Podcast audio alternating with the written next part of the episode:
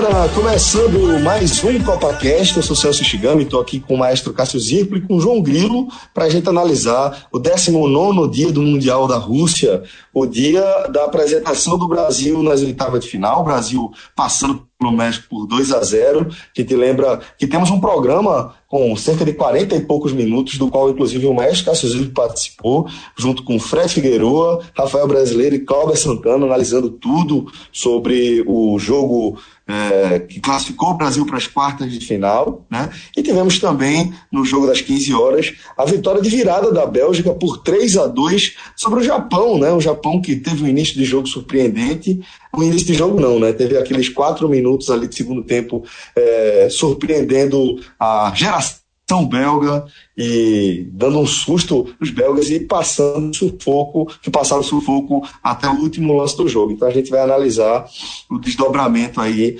dos adversários, do, do cruzamento desses adversários que definiram justamente o rival do Brasil nas quartas de final. É, Antes de a gente começar a falar aqui de futebol, eu queria falar aqui, queria aproveitar que estamos aqui com os dois representantes, as pessoas que é, personificam os nossos códigos junto à Pizzaria Atlântica, que são João Grilo e o maestro Cássio Zirpoli, porque agora, depois que passou aquela maratona de jogos, né, a gente teve um momento de jogos por dia, é, em um dia teve até quatro jogos em quatro horários diferentes, então a gente vivendo aquela maratona de três, quatro jogos por dia, é, acabou que ficou uma covardia o código do maestro Cássio Zirpoli, dando de lavada, né, porque ninguém queria sair da frente do sofá, mas agora que reduziu o ritmo, tem dia sem jogo, inclusive, a gente já pode pensar em se programar um pouquinho melhor e usar. A vai passar, né?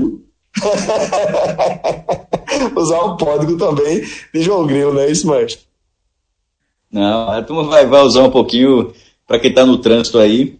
Mas olha só, é, eu tô para esses dias lá, porque a turma eu soube que recebeu é, um cartãozinho especial. é. Pois é, aí. Iria aparecer por lá. O cara joga de patrão. Fica bom demais. Pois é, mas para quem não tá com, com o voucher, né? Que a parceria com, a, com o Atlântico acaba é, nos garantindo esse direito, esse belíssimo presente, né? É, a gente oferece aí como sugestão, sugestões no caso, os códigos do maestro Cássio Zirpoli, que é o Atlântico 45, para você 20% de desconto no delivery do seu pedido lá na Pizzaria Atlântico. Né? E o código também no meu querido João Grilo, que é o Pega Leve 45, que te garante 30% de desconto para os pedidos que você vai retirar num, no, lá no balcão, né? Pedidos válidos aí para o site pizzariaatlântico.com.br. E aí você garante aí 20% ou 30% de desconto no, no, seu pedido, lembrando que os descontos também são cumulativos com os restantes das promoções da Pizzaria Atlântico. Então fica ô, ô, Celso, demais, não, Brasil? Diz aí, irmão. Demais. Não, demais. Assim, agora eu sou o código Pega Leve, né? O, o Pega Leve 55, mas Isso. trabalhei esse fim de semana no código de Cássio, porque realmente, como você falou, Copa do Mundo, né? O cara não pode. Não, o cara, o cara dá o direito, não. Aí o cara. Aí, esse negócio de trabalhar cara... no código de que eu, eu sempre penso que alguém tá entrando no meu Gmail. é muito desconfiado isso. O homem desconfiado demais, puta merda. É muito desconfiado. Galera, mas bora começar a falar de futebol, porque é, tivemos um jogo interessante né, entre Bélgica e Japão.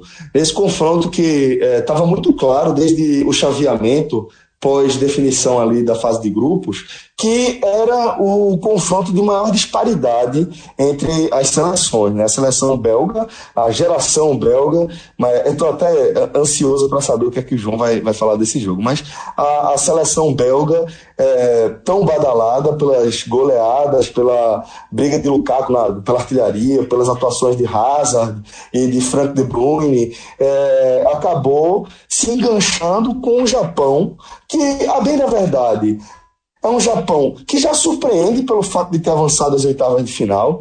Eu até é, no nosso, nosso áudio guia da Copa até cravei que o Japão passaria, mas lógico que foi uma brincadeira, não imaginava que o Japão fosse passar, e muito menos que fosse conseguir dar esse trabalho todo à seleção da Bélgica. Então, é, vou abrir aqui esse debate.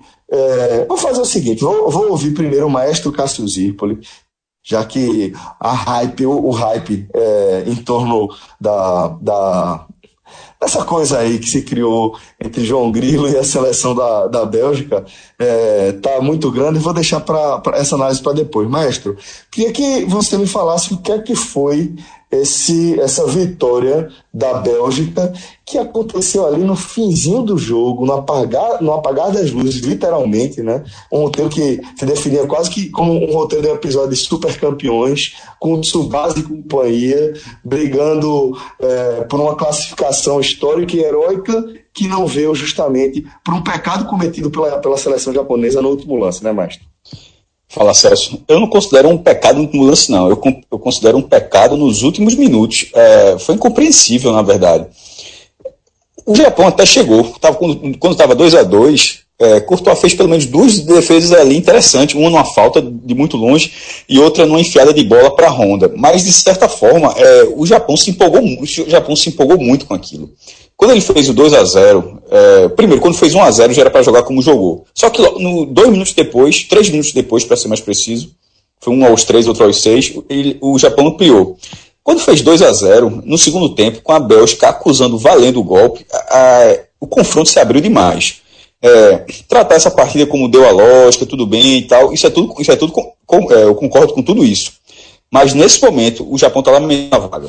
Não tá tipo, ah, a gente perdeu por uma equipe melhor, deu. Não, veja, a classificação, ela abriu, ela, o portal da Caverna Dragão, sempre dou esse exemplo, porque ele ficou, ele ficou gigantesco para o Japão.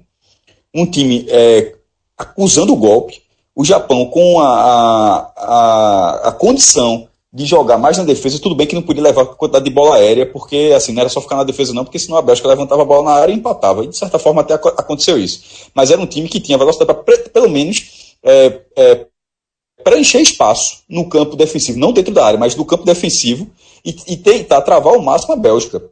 É, mas aí entra o imponderável, entra a limitação da própria equipe, com uma falha individual, a do goleiro é, Kawashima, no, no primeiro gol. Foi. O cara encobriu ele com a cabeçada da lateral da área, pô. Ele, ele saiu mal no lance, primeiro, a bola na área, ele saiu muito mal no lance. Aí o lance prosseguiu, do lado esquerdo o cara cabeceou, tudo bem que foi uma cabeçada, foi muito feliz na cabeçada. Me engano. Né? É, mas nem era dos mais baixos dele, mas ele foi muito, muito mal no lance. Ele, é, ele eu, eu, eu, disse que a, a, atuação dele acabou sendo irregular, porque depois que ele levou esses dois gols, ele também evitou a virada com duas grandes defesas no mesmo lance. Ele defendeu no rebote, teve mais uma levantada na área e numa cabeçada do Lukaku, ele defendeu de novo. Mas ali, com aquele 2 a 2 a, a, a meta já tinha, já tinha, a Catinga já tinha subido, pô. quando estava 2 a 0 assim, o, o jogo já estava 24 minutos, estava caminhando 24 minutos com 2 a 0 para o Japão, já estava caminhando para um nível de desespero muito grande da Bélgica. Então, assim, ele não podia ter falhado naquele lance. E logo depois, com mais 20 minutos por jogar, fora os acréscimos, e uma condição já com Fellaini, já com condição de levantar pra, bola na área para Lukaku, ou seja, um time muito mais alto, até na transmissão foi dito que a média de altura 7 centímetros a mais, a média de altura, achei até que fosse mais, é, mas o time belga forçou e acabou na bola aérea o segundo gol justo. Ok, 2 a 2 E foi aí que nessa fração de tempo que a virada poderia parecer que ia acontecer muito rápido, o Japão melhorou depois de ter levado o segundo gol. Mas, mas aí se empolgou. E o terceiro gol, meu irmão, assim. Eu vi o replay, é, pra, na hora que tem esse escanteio, 48 já virando para 49 para acabar o jogo no último minuto do, dos descontos. O cara cruza na área para um time mais baixo, lembrando, média de altura 7 centímetros a menos. Aí você cruza uma bola é, na área, Courtois com 2 metros de altura, quase isso, sai do gol e encaixa a bola, ok. O contra-ataque foram dois passos. Acho que um para De Bruyne é, e outro que, que eu não sei se foi exatamente o contrário, que rola a bola. Foram dois passos, só, só teve dois passes até. Porque o segundo passe, Lukaku não, to, não toca na bola. O segundo passe já é a bola rasteira para Chadli fazer o gol. Ou Chadli, não sei exatamente a pronúncia. E, e nesse lance que o Lukaku faz o gol. Isso de uma área a outra, dois passes. Por quê? Porque tinham sete japoneses no campo ofensivo e só um ficou no campo defensivo nesse lance. Fora o goleiro. Isso não existe assim, nesse momento, assim, você, não, você, você tem que ser levado a torcer pelo time menor. Eu tava torcendo pelo Japão, na hora que fez 2x0, acreditava que ia eliminar, mas nesse momento é o tipo de lance que você larga, sabe? só me desculpe aí, Japão, só lamento. Levar um gol desse aí pediu. Esse é o gol que pediu, pô. Ali, 49, se aquele escanteio, é, talvez não fosse decidido, você segurava, pô, teria 30 minutos de prorrogação. É, foi muito. Não, ali, a, a, a entrevista. muito embalo de Honda, sabe, maestro? Você até citou. Mas, não é, mas o que é embalo? O que é embalo? embalo é de time não, pelada. Não, deixa eu só explicar. É, eu não sei se, se, se foi o lance ao qual você se referiu, a defesa que, que Courtois fez na cobrança de falta de longe, não sei se foi essa que você se referiu, foi a cobrança de falta de Honda, que foi justamente antes da, da cobrança de escanteio. Foi, foi, o que deu, foi o que deu origem ao escanteio. Sim, foi sim, sim depois de Naquele, o que é que eu imagino? Não, não, não vou dizer que Honda é um peladeiro. Não acho que Honda seja um peladeiro. Não, eu falei peladeiro Mas... não foi de Honda, não. Eu falei de peladeiro é o time, é, time jogar na base da empolgação nesse nível e não entender a. a, a, a é isso que eu tô querendo dizer. Que eu acho que do jogo. Honda se empolgou com aquele lance e quis tentar definir de alguma forma, é, cobrando um escanteio que fosse definir a vitória do Japão. E aí, eu acho que essa empolgação dele foi fatal. E esse erro, por ser Honda, inclusive, eu acho que é um erro que é um erro crucial e é um erro que diz muito sobre o momento da seleção japonesa também que, é. de certa forma, não deixa de ser surpreendente o fato de que o Japão, é, até boa parte do segundo tempo, estava se classificando em cima da Bélgica para as quartas, né? Sim, esse, é, esse é, meu, meu, meu comentário, tipo, até os 24 estava 2 a 0 e até os 29 ainda vencia. Até os 29 minutos do segundo tempo ainda estava na frente 2 a 1 mas o segundo gol eu considero um gol bem normal da, da Bélgica. O primeiro não. Inclusive, enquanto a gente está fazendo aqui, eu estou vendo até o troca de passe no Sport TV e revendo, e nesse gol momento está passando o gol. Força, gol muito bem trabalhado pela seleção. É, segundo, não, está passando, mas está passando o primeiro gol, e o primeiro gol é uma falha muito grande do goleiro. Absurdo. Mas no final, assim, é, a questão de Honda, ele ter empolgado, mas assim, o resto do time tem mais outros, vários jogadores em campo, ele fala, não, meu irmão, segura essa bola aí, pô. Então, assim, é, é, se ele tinha uma liderança ou não tinha, se ele pensou aquilo, enfim, o Japão coletivamente errou. Ali, ali meu irmão, trabalha aquela bola, pensando, até Júnior, até Júnior tinha falado sua transmissão, eu disse, ó, oh, meu segura esse empate, vai pra prorrogação, a leva. Aí o time levou um contra-ataque de videogame pra, pra deixar o gancho aí pra João. Então, João de Andrade Neto, é, eu não vou nem, nem falar nada. Segue com esse gancho aí do Maestro Cássio Zímpolo, que foi perfeito. E essa Geração belga é uma geração PlayStation só, João? Bem, antes de falar da geração PlayStation, é, eu queria falar que o, ja o Japão, né, que é o criou, né, é, PlayStation, acho que é, é tem a trabalhação com pés, com tudo a parte da tecnologia, faltou inteligência ao Japão, porque é, foi a, a derrota do Japão se deu numa inocência que fazia muito tempo que eu não via uma Copa do Mundo um time ser tão inocente. Porque, sem dúvida nenhuma, quando o Japão abre 2 a 0 é uma surpresa geral, pô.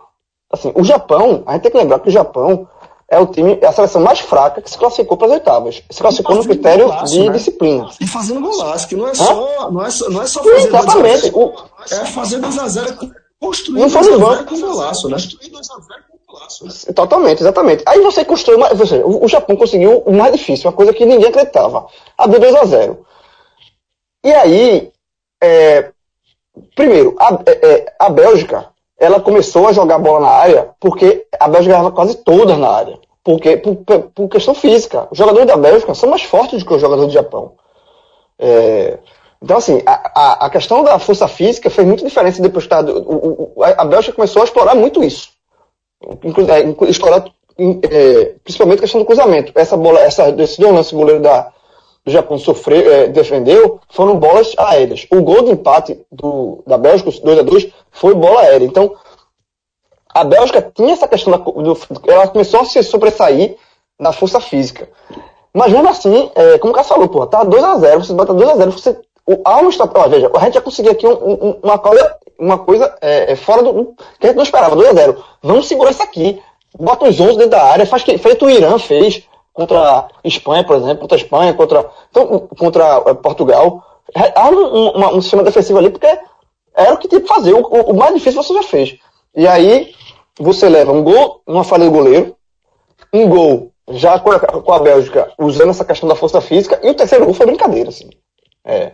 Eu acho que, eu acho que na verdade, o Japão, aquela falta que Honda bateu, que o goleiro que, que Courtois fez uma grande defesa, foi a última chance do Japão. Ali era para se contentar, porque também eu acho que o Japão estava o medo do Japão, justamente por essa, é, por, por essa questão física, era levar para prorrogação e na prorrogação o físico da, da, da Bélgica venceu o jogo. Então acho que o, Japão, o japonês estava tá sentindo isso, que se fosse para prorrogação ele não ia aguentar. Mas era melhor você tentar alguma coisa em 30 minutos do que. Porque naquele, naquele escanteio ali parecia que o Japão estava perdendo o jogo e era a última chance pro Japão. Sabe assim? Foi todo mundo para cima, foi inacreditável. É foi de inocência absurda. Ponto. Mas o Japão fez o que, assim, saiu, saiu, sai da Copa com uma, um resultado que maior do que você esperava. Eu não esperava que o Japão fosse passar na primeira fase e muito menos que o Japão fosse fazer frente à Bélgica como fez. Então o Japão foi surpreendente. A Bélgica, para mim, continua devendo. Tá? Então, assim, é, foi o que eu botei depois no Twitter, porque, obviamente, quando estava 2 a 0 eu fiquei dando risada justamente por toda a minha teoria que eu tenho sobre a Bélgica, que é uma geração que até agora é só promissora, continua sendo uma geração de bons jogadores, e eu não sou idiota é, de não saber disso. No Japão, né? É, não, não, eu fiquei, eu, fiquei, eu tava torcendo pro Japão. Eu, eu, eu e todo mundo, quase todo mundo. É. Porque assim, é, eu não sou idiota de não reconhecer a qualidade técnica da Bélgica. É óbvio, é óbvio que os, jogadores da Bélgica, Arzar, Lukaku, todos eles são, são, grandes jogadores, jogam em grandes clubes. Eu não sou idiota de reconhecer isso, não. Agora, a única coisa, o que eu questiono sempre e continuo questionando é, existe uma badalação exagerada em cima desse time da Bélgica. Exagerada. É, se, se, trata essa seleção da Bélgica como se fosse, se você fizer um, um, um apanhado de Brasil, França, Alemanha, Argentina, Uruguai, fazer uma compilação desses cinco e jogar contra a Bélgica, a Bélgica passa por cima. Como se, sabe assim? Eu acho que a Bélgica tem que. Tem que e esse jogo com o Japão, é, querer crescer porque ganhou do Japão, eu, eu acho que, que não dá para crescer, não. Eu acho que, que, na verdade, a vitória da Bélgica, para quem, quem esperava tanto da Bélgica, é uma vitória que você coloca um pezinho atrás. Eu, eu já tenho um pé atrás com a Bélgica, mas assim, é, é, é, não dá para crescer em cima dessa vitória do Japão, não, porque foi uma vitória em cima de um, de um Japão inocente. E, e, e, assim, a Bélgica, ela tem que. Ela continua sendo uma, uma, geração que promete. Até agora não me entrega. Ela, ela só faz prometer, ela não me entrega.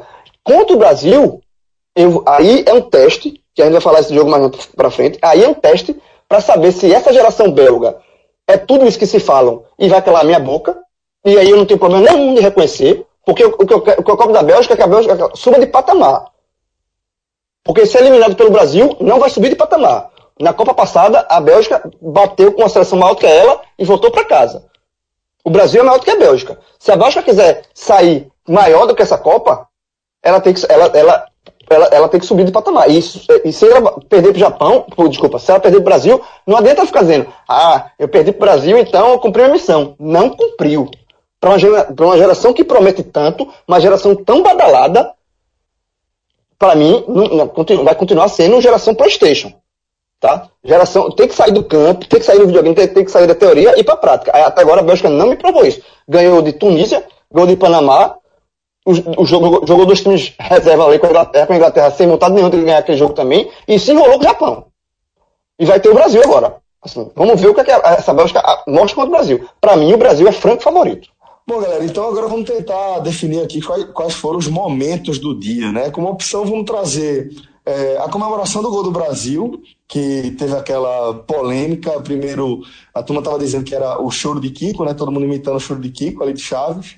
E depois veio a segunda versão, a partir até de um GIF, que mostra que Neymar joga uma flashbang e aí se protege é, da luz, aquela granada de luz do, do jogo Counter-Strike. É, vou trazer também como exemplo, aliás, como opção, o, o prisão no tornozelo de Neymar, né, aquela agressão sofrida pelo camisa 10 da seleção, e a cobrança também de, de escanteio de Honda que rendeu ali o contra-ataque da Bélgica e consequente classificação da geração belga. Então vou começar perguntando para o maestro, para ele, qual foi, na sua opinião, mas qual foi a, a, o momento do dia. E se você quiser discorrer sobre qualquer outro assunto aí, por favor, fique à vontade. Começando aqui, só sobre a questão da comemoração do Brasil. Veja só, é, a, o Buruçu todo foi por, por, causa da história do Kiko. Eu acho que os caras, pode até, vamos supor que seja da, do Counter-Strike, ok? Que seja do Counter-Strike. Mas é, todo mundo ali sabe o quanto aqui você está jogando contra o México e o quanto aquilo parece com algo tão característico de um personagem tão famoso dentro desse cenário. Então, eu acho inclusive inteligente dizer que é Counter-Strike. Porque é a versão oficial e talvez seja mesmo, mas ao mesmo tempo, veja, aqui, porque se for Counter-Strike, aquela comemoração do Brasil, ela é uma coisa completamente interna. Os caras estão jogando a Copa do Mundo e estão fazendo uma comemoração completamente interna, uma coisa que só eles entendem ali. Neymar viciado, né? É, mas ok, mas ou seja, mas. Mas, mas, ele, mas ele, joga, ele joga na concentração, Cássio. Ele joga muito é, na concentração. Eu sei. É, meu, meu Deus do céu, eu jogava com o Celso. O nome do, da, da, do, do grupo da gente era TDV. Era a sigla toda, toda a vida. vida. Que era toda a vida, o jogo era pra matar. Toda a vida era pra. era, pra, era a turma. Como é que se chama? Clã, né? O clã que a gente jogava no Black Ops. O Black Ops 1, que era muito bom, inclusive. O 2, o 2 ficou muito ruim no futuro. Enfim, aquilo ali, é aquela piada interna, não, não, não, nem vai nem vem o negócio deles. Agora, no momento que aquilo vai para uma coisa de amplitude maior, que é o que todo mundo percebeu, ou seja, ou seja a greia já estava feita, e todo mundo, e os caras vão lá e dizem, não, não, é Counter-Strike. É muito bom, isso é inteligente. É você tirar uma onda e nem precisar dizer que tirou essa onda. Enfim, supondo que realmente tenha sido uma coisa completamente involuntária e só depois é que eles perceberam o quanto parece com Kiko, é, não acredito muito, mas tudo bem. Eu, eu acho que a onda é essa e, e, e, e, todo mundo tirou onda pelo óbvio. Porra de Counter-Strike não tirou onda por causa de Kiko. Mas, é, e, aí, de qualquer forma, é legal a comemoração. Mas quais, quais eram as outras opções? Tinha essa, tinha do. Ah, eu ia votar na do goleiro, mas não exatamente no último lance. E sim no, no, no goleiro Kawashi, mas no primeiro gol da Bélgica, que é o que muda o jogo. É ele tomar aquele gol de cobertura, ele andando para trás e leva aquele gol de cobertura. Aquilo ali mudou a partida que poderia ter sido uma classificação histórica para o Japão. Bom, então também bem lembrado aí pelo maestro o gol de cobertura de Kawashima, que acaba sendo é, um plot twist, né? Acaba sendo a reviravolta ali na história daquela, daquele confronto, né? Para você, João, então, qual foi a grande imagem do dia? É, rapidinho sobre a questão da comemoração, porque o, a questão do lance do Japão já, já falou antes, né? É, eu acho que, eu sinceramente, eu acho que a comemoração foi do Counter-Strike mesmo. Porque, inclusive, eles já, eles já tinham feito essa comemoração em outros jogos do Brasil, amistosos e tal. É, é um jogo que eles jogam e fez, fez a comemoração interna. E é, mas é óbvio que a associação, pelo gesto do, do, do Kiko, do personagem Kiko, porque é ligado ao México, enfim. E, sinceramente, nesse caso aqui, eu vou pagar de inocente dos caras. Eu acho que ele não. Eles só se aperceberam disso depois. Depois que houve a confusão toda, que eles, eles tiveram que explicar o que era. Eu, sinceramente, eu acho que eles não foram para provocar o México com relação a Kiko, não. Eu posso estar sendo inocente nesse caso aí. Mas, enfim, eu acho que foi contra strike mesmo e o negócio se, se, se, se, se tornou diferente do, da, da, do intuito original, mas para o mundo ficou com o Kiko. Enfim. É, agora, a minha imagem do dia vai para o pisão de Neymar. Porque eu acho que foi a imagem mais polêmica do dia. Pelo seguinte. E aí, como eu fui inocente antes, acreditando na versão dos caras, eu vou dar uma, uma cutucada em Neymar aqui. Não que, o, óbvio que o pisão aconteceu. É óbvio que o erro, o primeiro erro e o principal erro é do jogador do México que vai lá e dá um pisão no Neymar. O único senão, o único parênteses que eu faço é, mais uma vez, em cima do chilique de Neymar. Porque assim, se Neymar tem uma, uma reação proporcional ao pisão, o jogador poderia tomar um amarelo. O, eu, já era uma reação de vítima. Na hora que ele faz todo aquele, aquele esparafato, que foi sim teatral, porque a reação que ele teve, parecia que ele ia perder o pé. Ia, ia o pé dele. E dois minutos, e dois minutos depois ele estava correndo.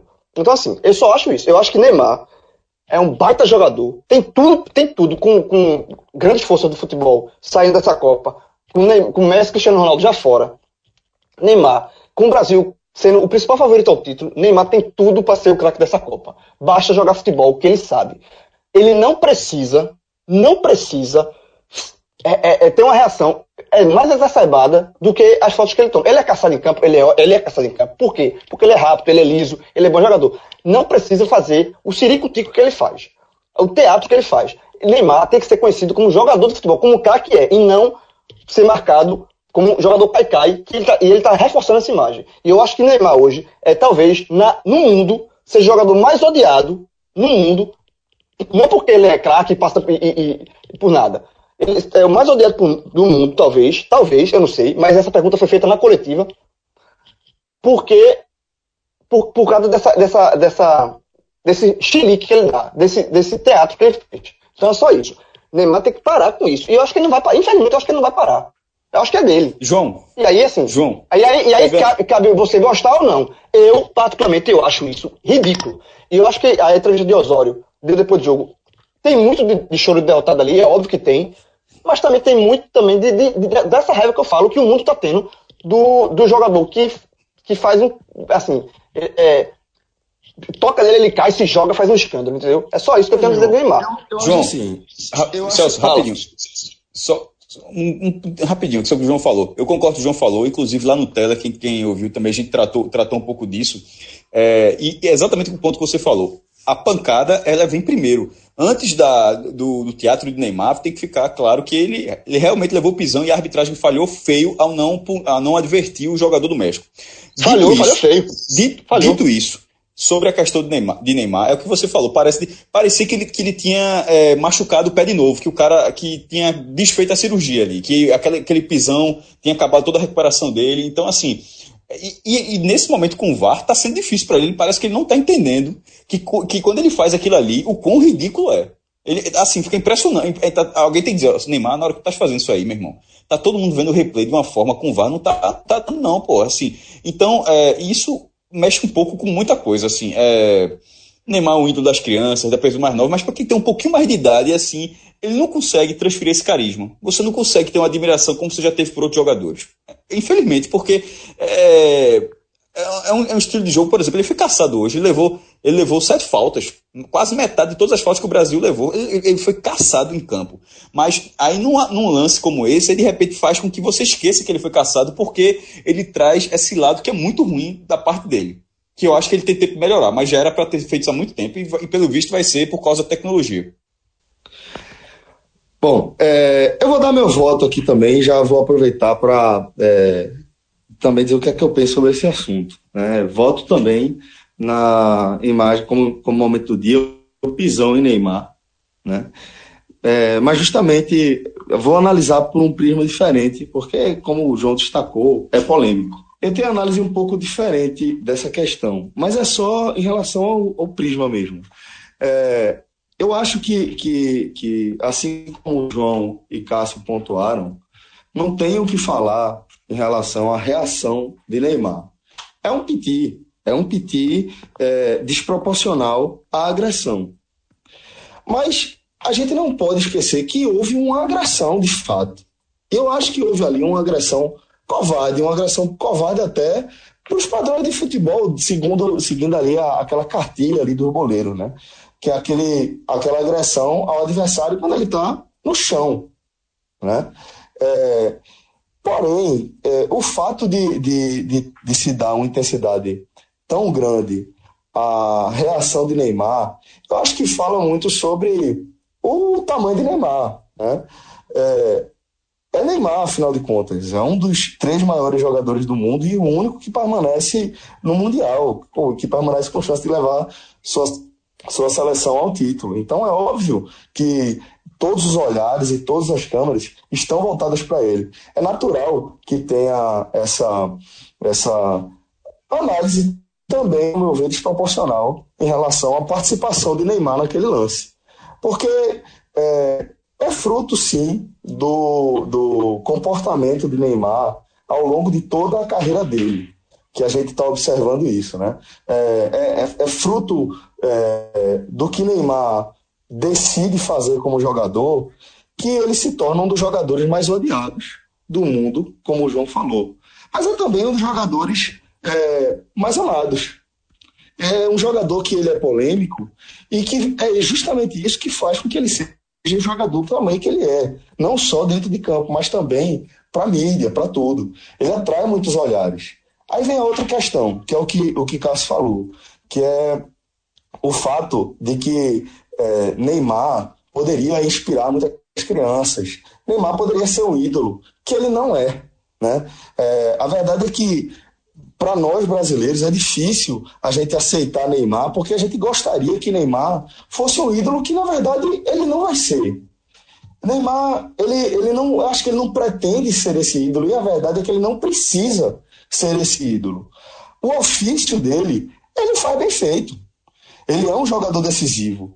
Ele é um jogador é, de qualidade técnica acima da média. E também, para o outro fim que é importante, ele continua sendo um sucesso comercial, apesar disso tudo. Ele continua sendo um dos três jogadores é, mais procurados do, da publicidade mundial. Né? É, Você sabe, eu, eu acho que ele é ídolo sim. Eu acho que ele é ídolo. Só um parênteses. Eu acho que ele é ídolo sim.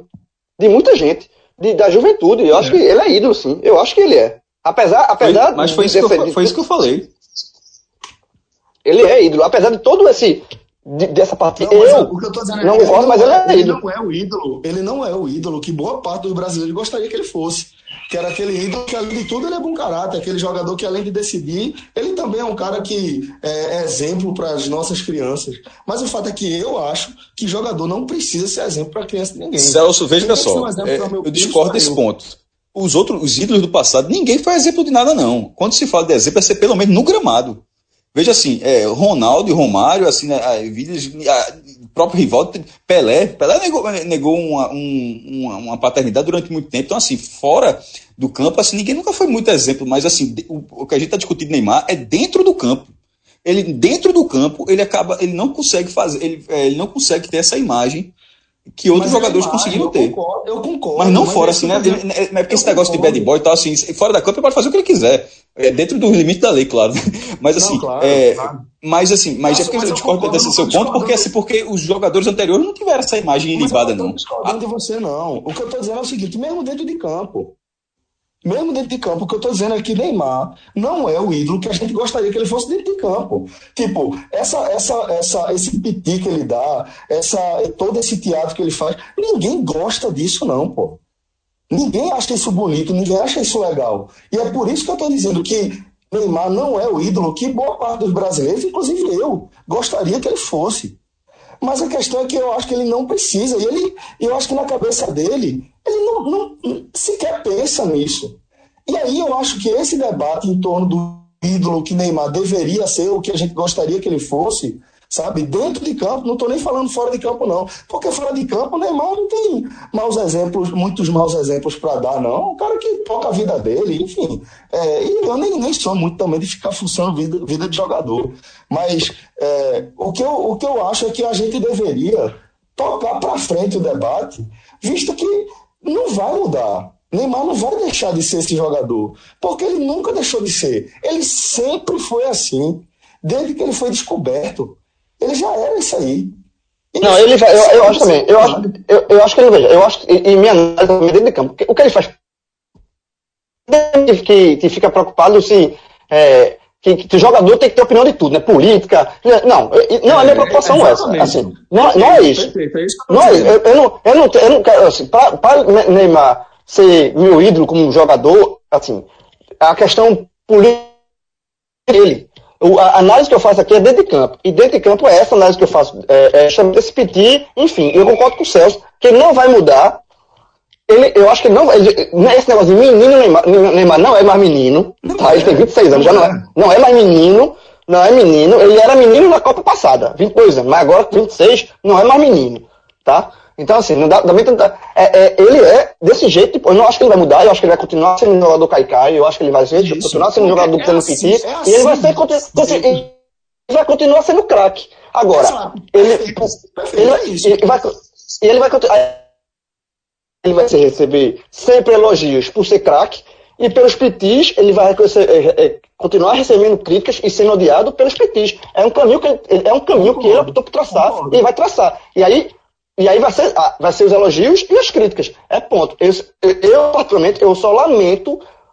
Aí é uma opção, uma coisa minha que eu gostaria que ele se fosse menos pitizento, menos chiliquento e mais, e, e mais craque como ele é. Por exemplo, o Cristiano Ronaldo. O ponto que a gente vai, vai divergir aqui é esse. Aqui eu só acho que a gente perde mais tempo do que deveria debatendo os pitis de Neymar, entendeu? Porque eu acho que é, é uma coisa que a gente debate em vão, porque é um debate que não leva a lugar nenhum. Todo mundo sabe que ele é assim, todo mundo sabe que ele não vai mudar e a gente só fica se lamentando, entendeu? É, é, é o... eu, acho que a gente, eu acho que a gente perde tempo demais na, analisando o PT e deveria prestar mais atenção. Por exemplo, aqui nesse, nesse CopaCast, é, eu sei que no Telecast não é a gente não tocou ainda no fato de que Neymar foi o, o, melhor homem em campo com méritos, porque de fato ele foi o melhor homem em campo, porque ele jogou coletivamente. Mas vai chegar lá. É porque você está antecipando o debate quando tivesse o herói e vilão. é verdade, pronto. Então, é, beleza. Isso, isso, isso, então, então, só para fechar mesmo, só para só fechar. O maestro já adiantou esse ponto, vamos deixar. Ô, ô, só para fechar, um, rapidinho mesmo. É, um exemplo assim que eu tenho é Cristiano Ronaldo. Cristiano Ronaldo era um jogador que entra também por outros motivos, né? Que eu achava ele muito vaidoso, enfim, muito individualista, mas ele mudou esse conceito. Eu, eu, eu hoje e conseguiu mudar isso. E de fato mudou. Talvez Neymar, mais maduro, também consiga mudar. Mas eu também não espero isso mais não.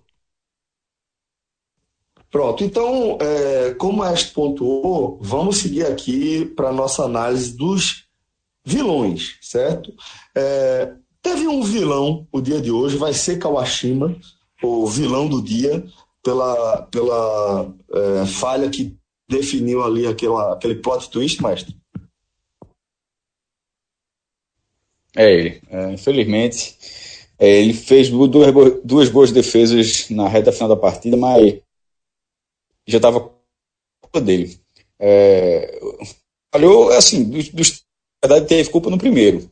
Mas o primeiro abriu, abriu a porteira. E num momento onde o jogo caminhava para Portugal. E aí foi um gol muito ceboso. Para Portugal não, para a Bélgica. É porque eu falei, eu falei que o Cristiano Ronaldo ficasse com Portugal na cabeça. Falei Portugal? Não, não, Portugal já foi. foi Bélgica. Foi um gol muito ceboso é. que, que ele levou o primeiro ali. Eu vou concordar Kawashima, com o, o, vilão acaba sendo o Satan Goes do 19 dia, acaba sendo Kawashima, porque é, é uma falha muito decisiva, né? É uma falha que muda completamente a cara do jogo, uma falha que coloca a Beca completamente no cenário dominante na partida, é, aplicando uma marcação muito forte na série de bola do, do Japão, é, impondo é, ofensivas com muita intensidade também. O segundo, o segundo gol, o gol de empate, é uma prova disso. Foi um, um ataque atropelando um sistema defensivo, o gol, né? E o segundo gol também, o terceiro gol, o gol da virada também nem se fala. Uma aula de contra-ataque com o Lukaku dando uma profundidade absurda ao lance, ampliando uh, o ângulo para pro, os passes ali e abrindo, uh, fazendo aquele corta-luz é, genial, né, para o gol que determinou a classificação da Bélgica. Então, fica a Kawashima sendo o Satangor do dia, mas vou fazer também uma menção à Honda, porque o jogador da experiência dele não poderia ter cobrado aquele escanteio não. Foi uma e mim, muito absurda também. E por isso, e por isso que para mim o, o vilão do dia não é Kawashima, apesar do, do, do gol que ele tomou. Para mim é Honda. Por isso que você falou. Era um jogador, é o jogador mais experiente do Japão. Era o jogador que entrou já no, ali na reta final do segundo tempo, justamente para dar essa cadência, que o técnico o treinador botou ele ali também para isso, para dar experiência, para segurar o jogo. Aí o cara tem um escanteio, sabendo que o seu time não ganha de cabeça, que o outro time é muito mais forte fisicamente, que ganha todos por cima. Aí você, porra, você em vez de segurar a bola ali para tentar levar a prorrogação ou fazer qualquer outro tipo de jogada, você cruza direto na área, na mão de Courtois e dá o um contra-ataque. Eu acho que o vilão do dia para mim foi Honda pela burrice. Aceita aí os argumentos de João, mas vou manter aí a, a como fica o 2 a 1 um, né? Em Kawashima, é, porque realmente, como o Maestro até gosta de falar, né? Nesse caso especificamente, dificilmente a gente ia ver uma falha tão decisiva ali no último lance se não tivesse acontecido aquela falha de Kawashima. Então, só pela questão histórica ali de mudança da cara do jogo, do é. roteiro, do Vou em Kawashima. Mas foram excelentes aí os argumentos de, de, João. Vamos falar também aqui do herói do dia. Maestro, como eu estava falando já, como eu ia fazer a defesa dele, eu vou falar logo é, de Neymar e aí depois você, você entra com os seus argumentos. Que para mim, o herói do dia acaba sendo Neymar, certo? Que apesar do chilique, apesar do piti, apesar da reação desproporcional que a gente debateu até aqui, jogou muita bola. Foi um Neymar que jogou a sua melhor partida na Copa do Mundo, jogou em alto nível, mostrou que agora que chegou o mata-mata, ele alcançou justamente a melhor forma em relação a desempenho físico e também de ritmo de jogo, jogou coletivamente, preencheu espaços, eh, desempenhou funções além das individuais, foi decisivo, né? como dele se espera e como se espera do craque. A gente não pode esquecer né, que é, de certa forma, não é uma teoria que eu estou trazendo, é uma teoria que é, as pessoas já estão debatendo aí, já, já vi algumas pessoas falando aí, é, que essa seleção tem um quê de 94, que é uma seleção muito bem ajustada, que gosta de, de correr poucos riscos defensivos e que é, se vira com, com jogadores acima da média ali na frente. A diferença é que, para mim, hoje, é, vou falar em quantidade, tá? Não vou estou fazendo aqui uma comparação entre Romário e Neymar, mas hoje acredito que o Brasil dispõe de mais qualidade técnica de mais jogadores é, decisivos ali na frente do que na seleção 94. É, vai ser muito difícil você ver um dia em que pelo menos um ou dois jogadores desses que eu vou falar não estejam jogando, estejam num daqueles dias inspirados, que são Neymar, William é, Felipe Coutinho e Gabriel Jesus ou Firmino. É, é, a possibilidade de, de ter um jogo em que pelo menos um ou dois desses jogadores não estejam é, num dia acima da média é pequena. E com um ou dois jogadores desses, desse nível técnico, jogando um futebol acima da média, o Brasil se torna o time mais perigoso do mundo. Então, por isso que, que é, pela, pela, pela o que isso representa, pelo que a atuação de Neymar representa para o Brasil coletivamente, para mim, ele foi o herói desse 19 dia de Mundial. Então, maestro, agora eu queria também ouvir a sua, sua opinião aí sobre esse, esse nosso quadro, o herói do dia. Primeiramente, Celso, concordo com quase tudo que você falou. Não vou nem dizer, só disse tudo assim, porque posso ter me perdido, mas é, é bem o que você disse. Agora, em, é isso em relação ao jogo de hoje. Em relação a, ao time 94, é, esse time defensivamente está bem, só levou um gol, um gol da Suíça, mas e ofensivamente, de fato, ele tem pelo menos três opções. O 94 não tinha, né? O 94 tinha Romário e Bebeto. Esse tem, é, esse tem Neymar e Coutinho com Gabriel Jesus, que é uma opção, está zerado ainda, mas que é uma opção e que, te, e que com Firmino no banco, num nível muito acima do que do banco que o Brasil tinha na época. Embora, na verdade, tinha Miller. Miller estava bem também, ter sido bicampeão mundial no São Paulo. Mas, apesar dos títulos mundiais no São Paulo, não sei se Miller tinha chegado no Mundial, não lembro se Miller chegou no Mundial no nível que Firmino chegou com a temporada que teve. Mas, de certa forma, pelo menos é uma qualidade. Agora, assim, Tyson por Viola. Aí eu ficava até com Viola. É, acho Viola até melhor que Tyson. Mas, enfim, dentro do, do, da, do time principal, ofensivamente, esse time é melhor que o 94, sem dúvida. É, e defensivamente, aí vai ter que se mostrar. Até aqui, foi. O time 94 também tomou um gol é, nessa fase até agora só tinha tomado um gol também, que foi um gol da Suécia. É, no terceiro jogo. Ele tinha vencido 3 a 0 Rússia, 2 a 0 não, 2 a 0 Rússia, 3 a 0 Camarões, 1 a 1 com a Suécia e 1 a 0 com os Estados Unidos, ou seja, três vitórias e um empate, campanha até e nos números idêntica a essa, né? A diferença na quantidade de gols. Mas isso não surpreende esse desempenho porque quando o Tite chegou, acho que ele tinha 16 jogos sem levar gol, assim, era o um número a 70, mais de 70% das partidas. Só levou 6 é, gols. O Brasil tinha vencido. O Brasil só é, Tite, só levou 6 gols. É absurdo. Então, assim, na verdade, o Brasil jogar e terminar sem levar gol é até uma constante na, nessa, nessa era Tite.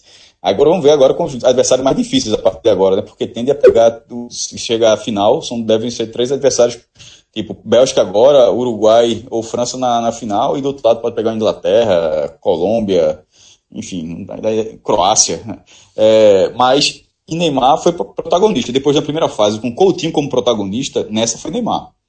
Ele deu, deu um gol, dá para considerar também assistência para o segundo gol. É, ele pode ter chutado, mas funcionou como assistência. Finalização de cartilha, mas na finalização que você faz no segundo pau, justamente porque você conta com o rebote do goleiro chegando ali. É um movimento natural. E nem foi o caso. O Ochoa só triscou, assim. Por isso que eu considero assistência, porque se fosse rebote, realmente não seria assistência, era gol de rebote. É isso que eu tô querendo dizer. Eu não considero que tenha sido gol de rebote. O Ochoa trisca na bola. A bola ela, ela vai enrolada para Firmino ali com o Ochoa só triscando nela. É, é por isso que eu estou dizendo, eu, Cássio, não considero aquilo um rebote, tipo, Firmino pegou um rebote do Ochoa, acho que Firmino concluiu a jogada de Neymar. É, e ele foi muito liso no primeiro tempo. Quando o México começou melhor, nos 20 primeiros minutos, quando o Brasil começa a melhorar justamente com o Neymar é, pegando a bola pelo lado esquerdo e passando, é, passando em basicamente todas as jogadas conseguindo entrar na área. E aí já não podia ser parado por falta, que senão era pênalti. E aí o Brasil evoluiu. E no segundo tempo, a, os, os, gols do Brasil saíram pela esquerda, um deles com o próprio Neymar e outro é, com o William, que também melhorou no segundo tempo. Mas assim, esse é, não foi ainda a grande. Tecnicamente, Neymar pode muito mais do que, do que esse jogo de hoje, deixando claro. Mas foi uma partida com protagonismo. Mas eu ainda é, não sei como vai ser a condição física do Neymar até o fim da Copa, na, nessa campanha do Brasil, mas ele ainda pode muito mais do que esse jogo de hoje pelo menos ficou a impressão de que ele pode chegar. Inclusive, até falei isso no telecast também, para quem não ouviu. A curva do Brasil, a campanha do Brasil é ascendente, do primeiro ao quarto jogo. Jogou muito mal no primeiro, empatou. Também Exato. jogou mal no segundo, mas venceu e a vitória é confiança. O terceiro venceu sendo superior durante quase, eh, durante, é, quase toda a partida. E nesse venceu sendo superior durante quase toda a partida, mas sofrendo menos do que, contra, do que contra a, a Sérvia porque a Sérvia, a Alisson ainda fez uma defesa, ainda teve outra bola que Miran, é, Thiago Silva tirou, e a bolinha entrando, Thiago Silva cortou. Esse do México, o México só finalizou uma vez, que foi logo no começo da partida. Tirando isso, nada. Então, assim, é, são quatro jogos de evolução. Se o Neymar continuar evoluindo também.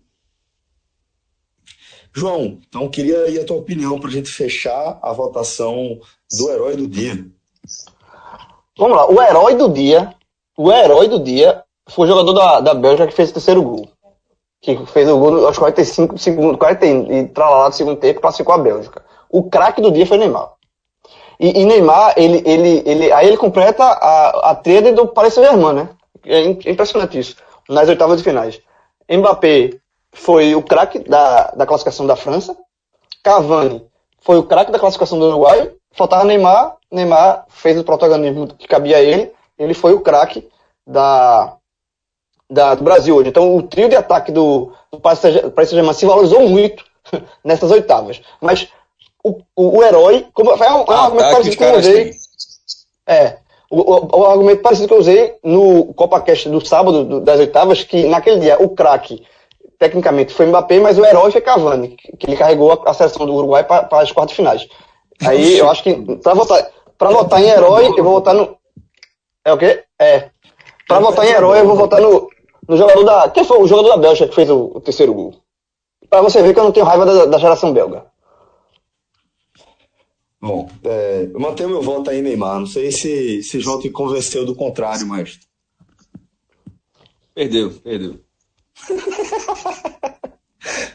Bom, galera, é, antes da gente passar aqui para o próximo bloco do programa, vou só avisar aqui para o nosso ouvinte que na próxima quarta-feira, certo? é, quando, quando já tiverem definidas aí as quartas de final do Mundial, a gente vai fazer um programa especial, gravar um, um programa lá em loco, lá no Donovan Aires Pub, onde a gente vai justamente fazer essa análise, aquela nossa projeção, né? Igual que a gente fez aí nas oitavas de final, dizendo o que é que a gente imagina, o que é que a gente pensa do que, do que pode rolar nas quartas de final, de cada confronto, depois da definição. Vamos gravar o programa lá no Dono Aires Pub e aí a gente estende o convite a você que gostaria de participar é, de uma gravação, de, de ver como é que funciona uma gravação lá é, do 45 minutos. Então, é, certamente, né, Maestro e João Grilo, vai ser uma noite, mais uma noite bem agradável, onde a gente vai poder conviver com o nosso ouvinte, né? Hora. Que é das coisas que a gente mais gosta de fazer, né? Ora. Tu veja, é, é, isso é daquelas situações que a gente se encontra de vez em quando aqui, né? Ainda não está definido. Mas deve ser por volta das nove. Certo. Essa pergunta, essa pergunta aí. Essa é pergunta, essa pergunta, tu, veja, essa pergunta tu bota, a gente bota sempre no grupo no, no, no, WhatsApp. Não, não tem resposta? Quanto mais agora. Tá na hora. Depois não, vai. Agora, vai, ser, vai ser de noite. A gente vai, vai, vai falando para vocês o horário do Não, beleza, beleza. Uma, uma coisa eu sei. Uma, uma coisa eu sei. Uma coisa, é, uma coisa eu sei. Eu não vou de, eu vou de, eu não vou de carro, não. Vou de Uber. Bem, galera, então conforme prometido, né, agora a gente vai passar aqui as nossas primeiras impressões. O que é que a gente espera que seja esse Brasil e Bélgica pelas quartas de final da Copa da Rússia? Vai ser disputado na sexta-feira, às 15 horas, lá em Kazan. É Kazan mesmo o jogo, né, João? É em Kazan. É em Kazan, sim.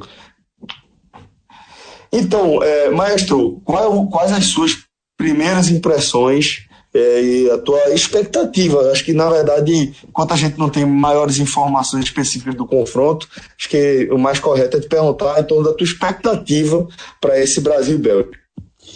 Rapaz, veja só. Brasil e México deu 57 pontos na Globo de audiência. É audiência demais. É, meu irmão, é... em São Paulo, em termos brutos, foram 4 milhões de casas sintonizadas em São Paulo. É a segunda maior audiência da Copa nos últimos 20 anos. A primeira foi o jogo da Costa Rica nesta Copa. Por que, que eu estou dizendo isso? Porque esse jogo foi de 11 da manhã, de uma segunda-feira.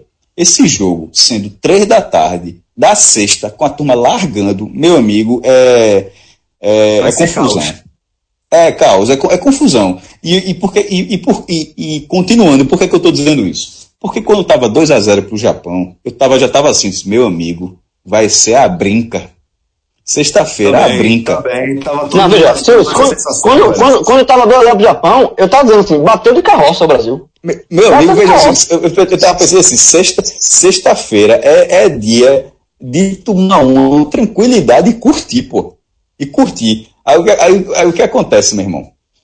Aí vem a Bélgica, aí já vem o nervosismo. Aí acabou. É, já, ó, o Brasil vai consumir menos. Porque ó, no jogo do Japão, o jogo do Japão era só era descendo, trazendo a garrafa. O da Bélgica, não, não, segura um pouquinho aí, segura, é, é, é mais atenção no jogo. Isso, isso quebra, quebra a conta aí, viu? É, vou assistir, mas vou assistir com nível de nervosismo razoável, razoável. Time greia parte de geração acho que essa coisa, essa coisa toda agora. Os caras também vão crescer. Tô, isso que o João tá falando, tu acha que os caras lá na Bélgica não devem pensar, não? É, meu amigo, ó, a, a, chance da gente é essa. Se a gente tirar esses caras aqui, a gente se afirma como o grande time da história do país, independentemente do que se pensa fora. Seria um dos grandes times da Bélgica, porque repetiria a semifinal da Bélgica de 86. A Bélgica também foi vice-campeã da Eurocopa na, naquela época, mas era uma Eurocopa bem menor. É, se não me engano, eram quatro países na, na reta final, porque tinha as fases eliminatórias, mas a fase final da Eurocopa com sede só tinham quatro países. Já, já estreava na SEMI, se eu não me engano. É, mas assim, de repente os caras. Porque se eles eliminarem o Brasil, eles vão chegar com a melhor campanha. Já tem hoje a melhor campanha, junto com o Uruguai, os dois com 100%, é, 100% na, na competição. Porém, é, Casemiro vai fazer falta, mas acho que Fernandinho dá para dá substituir. Porém, eu acho que se, como o Brasil está numa curva ascendente e esse sustinho que a Bélgica levou pode mudar o estilo, um pouco o estilo deles contra o Brasil. Porque eles, gente levou um susto desse com o Japão, a gente não vai, tipo, se, se a gente leva um 2x0 do Brasil, isso não acontece não, essa virada não. É, é isso aí, velho. Jogo, jogo difícil. Tá, continuou, acho que o Brasil passa, mas vai, vai ser trocação de tapa. Pois é, João. Como a gente falou aí, é, a classificação da Bélgica muda completamente a, a experiência né, do que vai ser essas quartas de final para o Brasil. Né? O que se desenhava para ser o início de um feriadão bem tranquilo, né? É, já passa a ser um momento de muita tensão. Vai ser daquelas semanas que chega sábado, mas não chega sexta-feira. É, assim, se fosse o Japão, é como eu falei, ia bater de carroça. Porque não, aí, meu amigo, aí não tem zebra no mundo. O Japão tirou o Brasil da Copa do Mundo. É, aí, meu amigo, tem que, aí tem que, tem que zerar e fazer outra Copa do Mundo. Que é, isso é absurdo demais. A Bélgica. Pelo tanto, pelo tanto, que o futebol japonês deve ao Brasil, era capaz de estar tá perdendo assim aos 47. Cara, não, bora fazer um gol contra porque não pode não. É, é pode ser. É, é, mas sobre com, com essa Bélgica, é, é, um jogo mais difícil, é óbvio. Não estou falando nenhuma, nenhum, não tô descobrindo a roda aqui. Mas eu acho o Brasil favorito. É, eu acho a Bélgica tem bons jogadores, é, mas eu acho que, que falta, e, e, e, e parece discurso batido, mas não. Na hora de decidir, em Copa do Mundo, camisa pesa. E o Brasil não joga só com a camisa. Se fosse uma Argentina, a Argentina era só camisa. Era só camisa. Não tinha time, era um time desarrumado, com craque isolado e só camisa. O Brasil tem camisa e tem um time muito arrumado. O Brasil tem uma zaga, uma defesa que a gente acabou de falar aqui, uma defesa muito forte, tomou um gol só na, um, um gol só na Copa. É, tem um meio de campo forte, vai perder, perde Casimiro, mas tem Fernandinho, o Fernandinho consegue manter o nível. Eita, João, deixa eu tem, só fazer um, tem... um parênteses aqui. Ô, João, deixa eu só fazer ah. um parênteses aqui para não ter que voltar depois. Porque desse ponto eu discordo. Desse ponto eu acho o seguinte: eu concordo que Fernandinho é um jogador de excelente nível, Ele é um jogador acostumado a jogar as principais competições do mundo. É um, é um jogador que faz parte de um time que quebrou, vem quebrando várias marcas aí na Premier League. É, mas ainda assim, eu acho que com a saída de Casemiro, o Brasil tem uma dor de cabeça considerável, porque eu julgo que Casemiro está num nível acima de, de Fernandinho e o fato de, de ser uma função primordial para o esquema de Tite é, afinal de contas, o jogador que protege a, a, a, a linha de zaga né, do Brasil, é, até mais que Paulinho. Paulinho é um jogador que tem tido mais liberdade, tanto é que é importante salientar a leitura de Tite, que depois daquela pressão inicial do México, ele recomendou que Paulinho é, fechasse mais, ficasse mais próximo a Casemiro na marcação, ou seja, é, dando uma tarefa mais, uma função mais defensiva a Paulinho do que ofensiva. E foi a partir dali que o Brasil conseguiu. É, é, contornar o sufoco da seleção mexicana e começar a virar o jogo é, para o que a gente viu, né, para o controle que o Brasil teve a partir de então. Então, eu acho que, que Casemiro é uma perda considerável, apesar de concordar que o Fernandinho é um bom jogador, sim. É, mas eu acho que eu acho que o Fernandinho vai, o Tite vai, vai trabalhar isso aí. Eu acho que ele vai conseguir. É óbvio que Casemiro está é, é, é, tá no melhor momento que o Fernandinho, porque tanto é que é titular e Fernandinho não. Mas eu acho que vai conseguir contornar. E tem um ataque muito poderoso. Tem Felipe Coutinho, que vinha sendo o principal jogador do, do Brasil até aqui. E vem, sendo, vem fazendo uma grande Copa, não jogou muito bem hoje contra o México, mas vem fazendo uma grande Copa. Tem Neymar, tem o William, tem Gabriel Jesus, e, e, e, que tem Firmino fungando ali para pegar essa vaga Gabriel Jesus no ataque. Então, é, uma, é um time muito. Eu, eu, eu vejo, retornar eventualmente também é um baita reforço, né? Baita reforço. Eu, é, eu vejo um Brasil, ele, um Brasil muito homogêneo.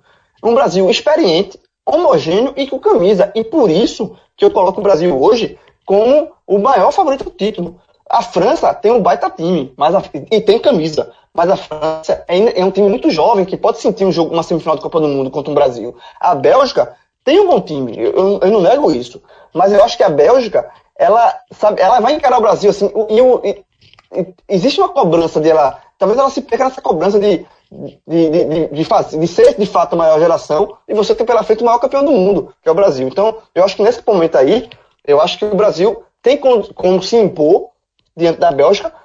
Óbvio que a Bélgica vai dar mais trabalho que o México, que contra o México o Brasil se impôs. Esse jogo do Brasil, o Brasil com o México, pareceu que ia ser um drama e não teve drama nenhum. Foi, foi um jogo relativamente tranquilo para o Brasil. O Brasil venceu é, sem grandes sustos. O Brasil se impôs em cima do México. Eu acho que o Brasil vai procurar se impor em cima da Bélgica, respeitando, é, sabendo das qualidades da Bélgica, mas dizendo, dizendo que, que quem está aqui na Copa do Mundo para ser campeão do mundo é o Brasil.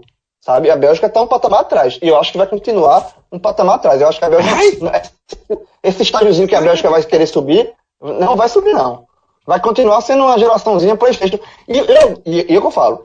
Se a Bélgica tirar o Brasil, aí sim. Aí eu passo. Aí, eu, aí subiu do patamar. Mas acho que não vai subir, não. Jovem, quando o Japão fez 2 a 0 eu lembrei demais de você, João. Eu disse, isso deve estar tá com o dedo cruzado. pra... é, então, então vou dizer o seguinte, maestro. vou aproveitar esse seu complemento e informação essencial para fazer a nossa última análise aqui desse, desse CopaCast de 19 dia Mundial da Rússia. Eu vou, antes de tudo, fazer um parêntese e agradecer aos nossos ouvintes que têm é, sido bastante fiéis e que abraçaram com muita força, como de costume, esse projeto que foi o que tem sido né, esse CopaCast, esses programas diários, essa nossa cobertura do Mundial da Rússia. Temos batido, é, alcançado marcas interessantíssimas de audiência, a gente vai trazer para vocês quando tiver tudo fechado. Mas de antemão, queria agradecer de coração a todos que têm abraçado o projeto. Obrigado de verdade, galera. É, e aí, para fazer a minha análise, é o seguinte, mestre, que é, diante de tudo que, que a gente falou, do tamanho do Brasil, e, e de que o Brasil de fato entra como favorito para enfrentar a Bélgica, o grande medo que eu tenho é justamente esse, porque eu concordo com você, e agora eu sei que João tá fechadíssimo com o Brasil. Não é pelo Brasil, não. Não é pelo Brasil, não. É porque você sabe que o confronto eventual entre Uruguai e Bélgica, nosso, nosso companheiro pode não suportar, né? Ele pode sucumbir aí, é, de, é, dependendo do resultado. E o fato de ele estar tá fechado de corpo e alma com o Brasil é o que mais me preocupa nesse cruzamento de quarta de final, mestre. Veja só. Veja só. É, eu, lembrei, eu, lembrei João. Eu quero dizer que discorda. Eu quero, eu dizer que responde depois. Segure um minuto aí, o pito. É... Porque vai soltar o ar. Vai soltar o ar. Vai soltar o ar. Vai soltar o ar. Segura um minutinho só. Bota esse no um pouquinho só. Você vai soltar. Só queria dizer que quando fez 2x0, eu lembrei de você, João. Aí eu fui ver na tua timeline o que é que tu tinha escrito. Primeiro, se tu, estava comentando o jogo e tal. Quando eu vi aquela tua risada, a segunda, 2x0, porque tu. Risada. Aquele, aí eu assim, eu disse, meu irmão, isso vai. Isso, aquele tanto. Essa, eu digo, essa maré vai virar valendo, velho. Quando teve o primeiro gol, eu já larguei. Eu comecei a largar o Japão no primeiro gol. Porque, a assim, quantidade de, de gente que me marcou, a quantidade de gente que me marcou depois daquela risada de João. Velho. Não, ali foi ali, velho. É, ó, João, tem, era pra ter feito como o do Uruguai. Tu dissesse assim, ó, quando foi ver o jogo do Uruguai, disse, ó, agora eu vou ver o jogo do Uruguai e só volto depois, ganhando ou perdendo. Pronto. Aquela risadinha. No dia que o japonês souber o que aconteceu com eles, no dia que Kawashima, no dia que Kawashima souber de onde é que veio a carga negativa, ele, ele não vai te perdoar, não. Era só o silêncio. O silêncio ali dava classificação ao Japão. Mas, mas a Bélgica deu continue, porra. Deu continue. Tava jogando ali, ó. Eita, deu merda. Continue. Justamente, deu... você deu aquela gargalhada. Aí apareceu na, na tela do jogador da Bélgica. Pum, troféu. Você acabou, acabou de ganhar um troféu inesperado. Um continuezinho. Deu continue. Continue. Aquela continue. Meu amigo, foi Agora, cima, cima, baixo, segura o B, o A, aperta o L e fez código ali, meu irmão. Fez código. Agora, quarta-feira acabou as fichas. Galera, sexta-feira vai acabar as fichas. Eu acho que, eu acho que o Brasil, eu acho que o Brasil vence. E, assim, sobre a, é, a questão de é torcer contra. To, to, não, o da resposta é o seguinte: o, é, eu não vou torcer. Eu não, eu, não tenho, eu não tenho nada contra o Brasil, não. Eu tenho nada contra o Brasil, não. Eu, eu, eu tenho, eu tenho uma seleção para torcer. eu, sei, eu, tenho uma, eu tenho uma seleção para torcer nessa Copa. É o Uruguai. Eu não tenho nada contra o Brasil, não. Eu não torço contra o Brasil. Eu não saco o Brasil, não. E, e também não saca a Bélgica, não. Agora. Meu, esse homem tirou o CPF onde, hein, rapaz? Aí, porra. Velho. O que foi? E onde é que é isso, hein?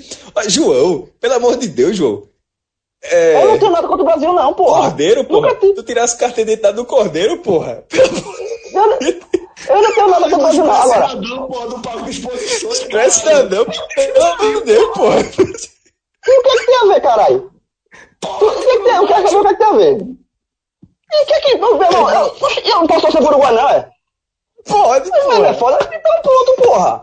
Meu irmão, veja, quero... você é mais Uruguai do que o Cons. O Cons do é, Uruguai, é. que fica lá em Olinda. Funciona num, num bar, o consulado de Olinda. Você é mais Uruguai que aquele cara, meu irmão. Aí o cara que nasce em Pernambuco só pode torcer pro time de Pernambuco. Aí vai com esse padrinho pra você quer Paraibaca, vai ficar com esse padrinho. Não, porra, se fosse, veja, se fosse o campeonato de seleção estadual, seria foda, né? Veja, se fosse o campeonato de seleção estadual de Pernambuco, aí tu, e tu vibrando com a vitória da seleção do Mato Grosso. Eu, eu, eu, eu gosto, veja, eu, eu torço pro Uruguai não é de hoje, né? É muito tempo. Eu, me, eu me sinto muito mais representado na seleção do, do Uruguai do que na seleção do Brasil. É uma coisa minha. Agora, é, contra a Bélgica, eu acho que vai dar Brasil porque, pela questão natural das coisas. O Brasil vai dizer, ó, vai ser Bélgica, Vai pro canto. Aqui, é hora de separar os homens do menino. Vai pro canto. É hora de separar os homens do menino. Aí vai, vai pro canto. É isso. Quer dizer, Agora, quer dizer que você não, tá com a gente sexta-feira. Você tá com a gente sexta-feira. Tô, tô com vocês.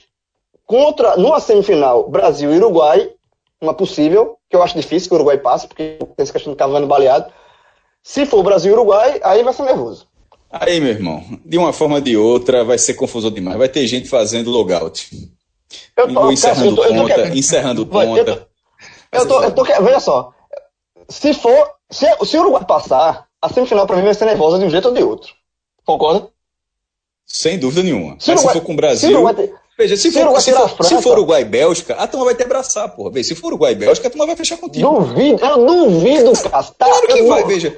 João, ninguém é contra o Uruguai, não. Uruguai, Uruguai, ah. Uruguai. É, é, é, não, é, isso não, pô, mas não é contra, não é contra, não é contra, é contra, é contra a minha pessoa mesmo. Essa não, geração belga. Depois da, veja, depois da Bélgica, depois, depois da Bélgica tirar o Brasil, nem vai ficar cagando pra Bélgica, porra. Não vai fechar com o Uruguai. Vai ficar não vai não, Cássio. Tem, tem muita geração belga no Twitter, tu não vê, não, é? A turma é fechada com a Bélgica. Eu falei a maioria. Veja, é, esses caras vão existir, mas a maioria, se for Uruguai e Bélgica, é spoiler. Vai fechar contigo no Uruguai. Agora, se for tem geração Brasil, belga, tem geração belga, eu tô, eu tô na dúvida que a turma vai torcer. Tem essa geração belga, esses torcedores, adoradores da Bélgica. Eu tô com medo de é, Acho que essa galera vai torcer pra Bélgica contra o Brasil ou vai contra o Uruguai. Porra, tu vai torcer contra Agora, o Brasil também, pô. Tu não vai torcer pro Uruguai contra o Brasil, porra.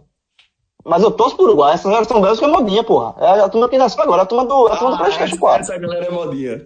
Tá certo. É. É. Porra, só. Tu me acusar de ser modinha porque torcer pro Uruguai é foda-se. Torcer pro Uruguai. Modinha. Não, senhor, não, senhor, modinha é torcer pra Alemanha, porra. Tanto é modinha que modinha começou a torcer pelo Uruguai quando o Uruguai ganhou o campeonato. Você mesmo não, admitiu. Antes, antes, antes, antes, antes. Você começou a torcer pelo Uruguai quando o Uruguai ganhou a Copa América de 95. Eu sou, eu sou torcedor do Uruguaio. Eu comecei a torcer pro Uruguai, você sabe muito bem, depois quando eu comecei a, a, saber da Copa de 50. Para mim, é o maior jogo da história do futebol, o Maracanã. Galera, com, essa, com essa discussão bem produtiva, a gente vai encerrando aqui. a gente vai encerrando aqui. Ó, a turma, a turma, a turma, os, a, a, turma, a turma tá dizendo assim, quer imaginasse uma final? Não vai acontecer não, mas uma final, Uruguai e Rússia, eu disse, Uruguai e Rússia, campeão do mundo, Uruguai. Não tem pra onde. Não Ganha tem final, na... não tem final, na... veja, um, não um tem final. Um título, na... Cássio, um título na cara dos outros é minha especialidade, Cássio. Não tem final. Meu amigo, antes do jogo tá anexado. Tá anexado. ali por baixo, ali por baixo. Não. Já tem submarino, já tem submarino nuclear oh. circulando, circulando pelo. E não, só precisa de um. No fim das contas, só precisa de um submarino. Já, já botou. Ó, se o cara. Se um Uruguai mais atento que tiver andando ali na praia, já, dá, já deve estar tá vendo umas, umas crostas de metal ali dentro da água. Você entendeu o que é? Eu meti um 3x0 somente. Um 3. Valendo, valendo nada. Vai. Galera, vamos encerrando aqui o programa. Um forte abraço a todos. Valeu, maestro. Valeu, João. Valeu. Valeu. Até a próxima. Valeu, Diegão. Até a próxima, galera. Tchau, tchau.